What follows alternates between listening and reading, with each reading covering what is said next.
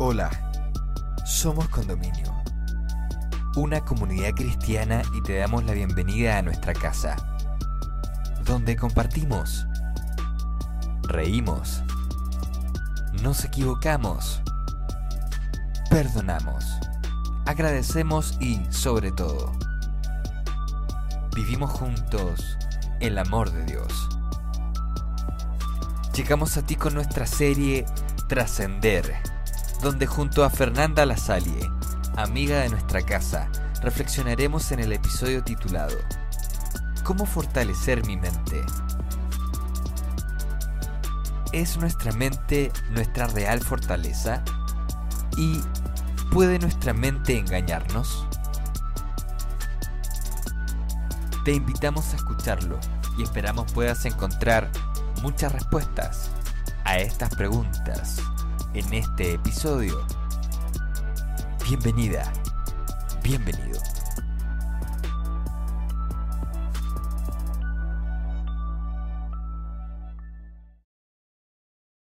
Llegamos al segundo episodio de la serie Transcender que tiene como objetivo realmente llevarnos a eso, a trascender, a través de tres etapas, que sería fortalecer, crecer y avanzar. Y estamos justamente en la primera etapa que nos llevará a esto que es fortalecer. El episodio de hoy, que es el segundo de la serie, habla de la fortaleza interna, nuestra fortaleza interna. ¿Cuál sería esta fortaleza? La ciencia y la Biblia también deja muy claro muchas veces que todo radica en la mente. Toda nuestra felicidad, nuestra salud empieza en la mente. Y si sabemos de verdad cuidarla, protegerla, esta debería ser nuestra gran fortaleza interna. Quiero aprovecharles hoy para plantearles de los tres M's de la mente que nos llevan de alguna manera a esta fortaleza interna, a tener una mente muy sana y muy hábil. La ciencia, y más bien los psicólogos, los psiquiatras las conocen muy bien, que es la M de mindfulness, que es un concepto que está muy de moda en los últimos tiempos, otra M y un concepto también que se ha hecho famoso que es el mindset. Y el tercero que siempre lo hemos escuchado, ya lo tenemos como más redundantemente memorizado, que es justamente la memoria.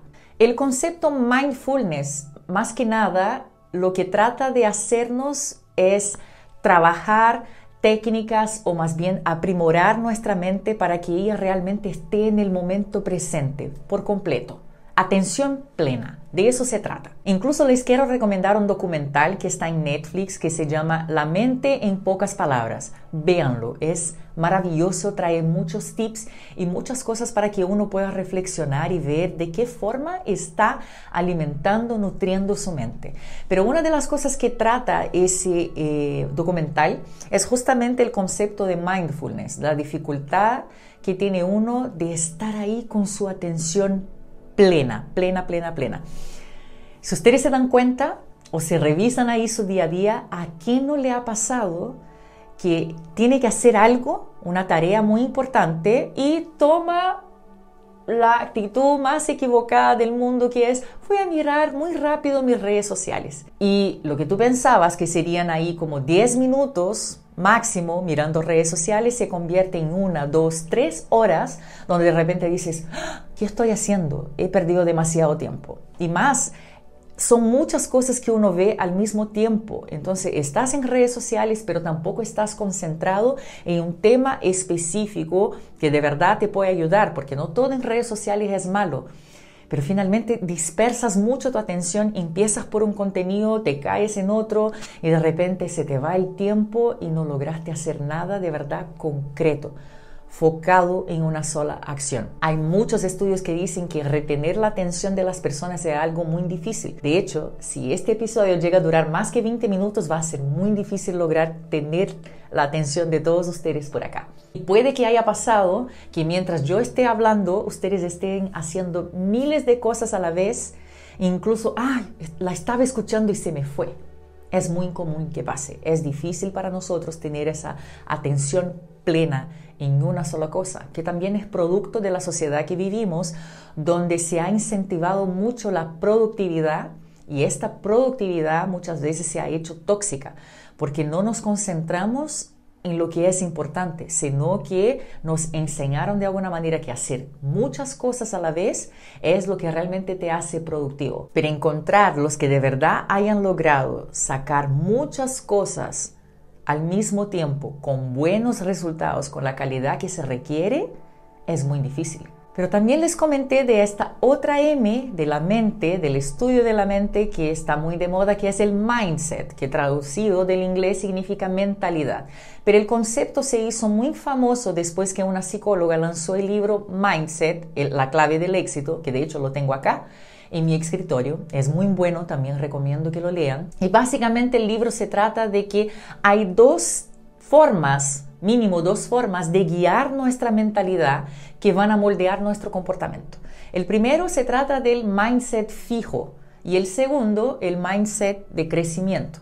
El mindset fijo más que nada dice que las personas que lo tienen creen que tanto la inteligencia como sus talentos, tú nace con ellos. No hay cómo mejorarlos, no hay cómo... Eh, ir desarrollando habilidades en el camino. Eres lo que eres, naciste así y vas a morir así. En general, las personas de mindset fijo son las personas con mucha dificultad de avance en la vida en diversos aspectos porque se hacen demasiado perfeccionistas tienen miedo al fracaso, al error y para ellas muchas veces no está permitido equivocarse. Pero también están las personas que yo les comentaba de un mindset, de una mentalidad de crecimiento, que son personas que creen que si bien es posible tener habilidades natas, tú también puedes a través de dedicación y de esfuerzo agregar talentos, habilidades o de alguna manera conquistar más inteligencia a lo largo de la vida y aceptan que muchas veces van a tener que equivocarse para crecer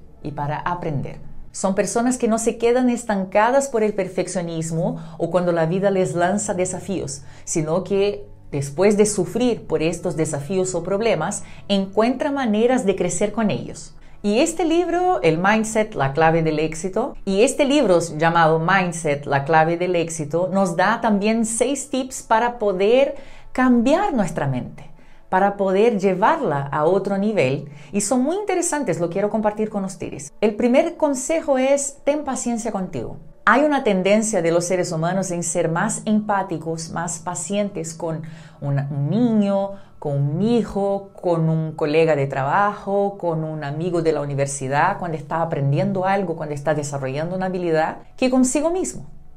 Uno generalmente se cobra demasiado, se exige demasiado y eso no le permite crecer. Y cuando ya entiende que tiene un desafío, que tiene algo que superar, que aprender, no le da el mismo plazo, la misma paciencia, la misma eh, solidaridad que le daría a otra persona. Y esto es clave para que tú puedas cambiar tu mente, sanar tu mente y seguir adelante. El segundo tips es aprende de tus errores.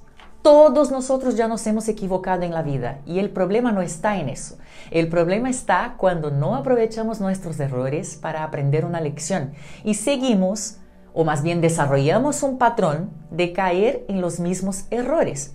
Un ejemplo, si tú tienes una inclinación a elegir relacionarse tanto con amigos o de forma amorosa con el mismo patrón de personas, si en el fondo siempre has caído en el mismo error, significa que ya sabes cuál es tu debilidad o las personas que no funcionan contigo, pero no has aprendido de tu error porque sigues eligiendo, repitiendo un patrón. Y esto se aplica a muchas cosas en nuestra vida. Aprender de los errores va cambiando nuestra mentalidad y la va sanando y va haciendo de nuestra mente nuestra principal fortaleza. Tercer consejo es que podamos crear y desarrollar nuevos hábitos. Tengo acá en mi mesa también otro gran libro que les puedo recomendar que se llama Hábitos Atómicos. Es un libro increíble que también está muy conocido, se ha vuelto bestseller porque de verdad te enseña cómo desarrollar nuevos hábitos de manera sencilla pero eficiente, en que puedas ser constante en la práctica de ellos,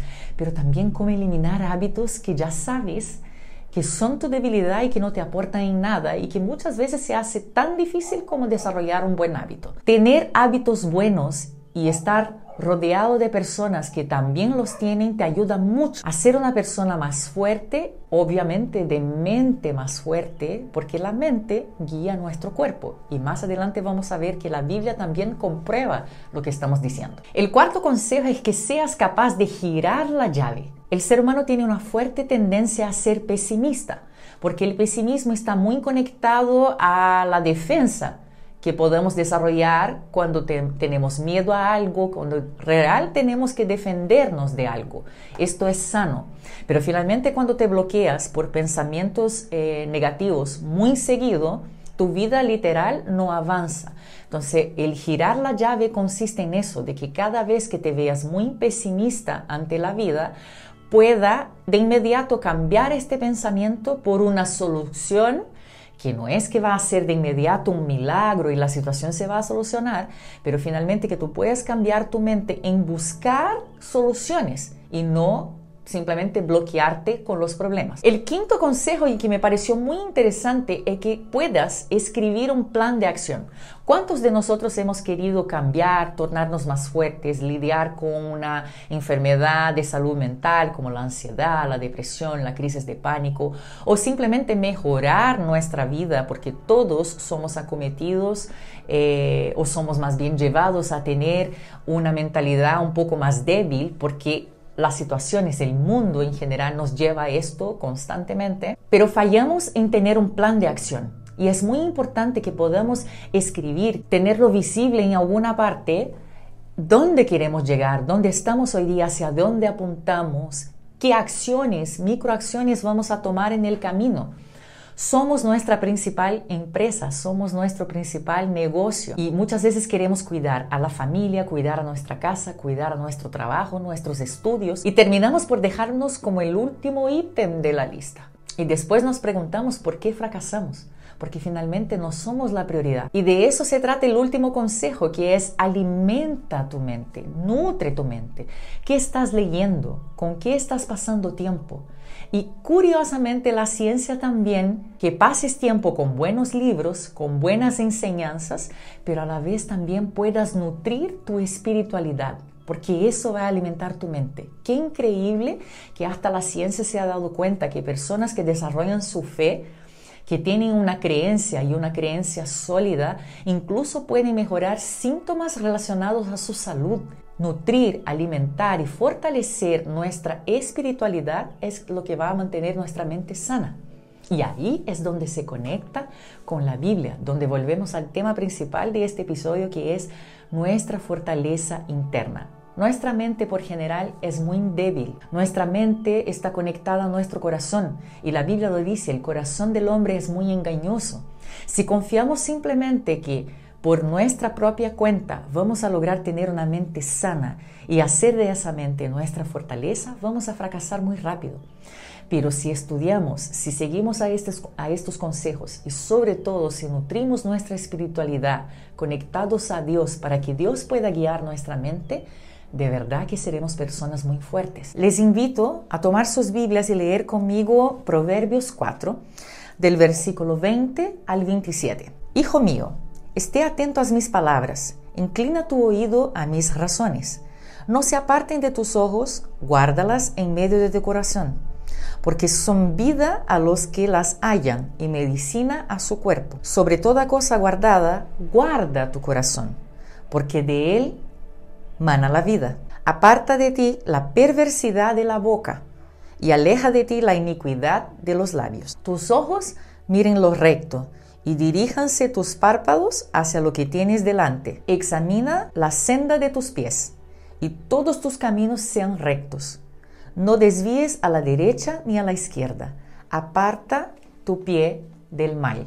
Qué interesante que la Biblia confirma todo lo que les he comentado anteriormente y que tiene base en la ciencia. Cuida a tu corazón porque de él mana la vida. El corazón está muy conectado a la mente, por lo tanto podemos parafrasear diciendo, cuida a tu mente, porque de ella mana la vida. Hasta aquí les he comentado de las dos M's que se relacionan con la mentalidad, que es mindfulness y mindset, y ahora les quiero comentar de la tercera M, que es justamente la memoria. Esta semana leí en Instagram una frase que me llamó mucho la atención que dice, todo aquello que tú repites se fortalece. El ser humano aprende por repetición y la repetición construye la memoria. Todo aquello que yo memorizo, que yo recuerdo, se va a convertir en un hábito e incluso en un proceso automático en la vida. La memoria es muy interesante porque ella construye lo que somos. Nosotros somos un conjunto de memorias, memorias que vivimos en la infancia, en la adolescencia, en la vida adulta. Y es muy interesante percibir que la memoria nos moldea, pero nosotros también con el pasar de los años podemos darle forma a esta memoria que tenemos. ¿Qué quiero decir con eso? Que si bien tenemos un compilado de memorias en nuestra mente, muchas veces elegimos lo que queremos recordar. Hay cosas que queremos olvidar y hay cosas que solo somos capaces de recordar con la ayuda de otra persona. Por ejemplo, si estamos en una instancia familiar, la abuela y el abuelo recuerdan algo de nuestra niñez que ni siquiera teníamos suficiente memoria para recordarlo, pero alguien comenta algo y nosotros decimos, verdad, se me había olvidado y ahí se construye toda una historia en base a esta pequeña memoria. Hay cosas que por su vez, como decía, fueron tan duras, fueron tan difíciles que hacemos el esfuerzo de olvidar. No las estamos rememorando constantemente y eso también es sano. Elegimos lo que queremos recordar. Las parejas más felices y que han estado por muchos años juntas son justamente aquellas que han elegido que quieren recordar. En mi caso, yo soy cristiana desde que nací, o sea, son 40 años de cristianismo. 40 años en que he tenido la oportunidad de ser muy participativa en mi iglesia, en mi comunidad, y en estos 40 años he vivido muchas cosas, desde eventos de la iglesia, lanzamiento de libros, eh, eventos especiales, situaciones en mi, comunidad local, eh, algunas buenas, otras no tanto, otras maravillosas. Tengo muchos y muchos recuerdos. Pero si tú me preguntaras ahora, ¿cuál sería mi principal memoria o mi memoria más viva de estos mis 40 años en la iglesia, yo sin pensar te diría la música. ¿Y por qué? Porque desde muy chica estoy involucrada en la música, en la iglesia, lo hago hasta el día de hoy. Y mira qué curioso, he vivido otras cosas, pero el hecho de seguir involucrada en la música hace con que mi recuerdo más vivo esté relacionado a esto. Y con esto llego a otra reflexión.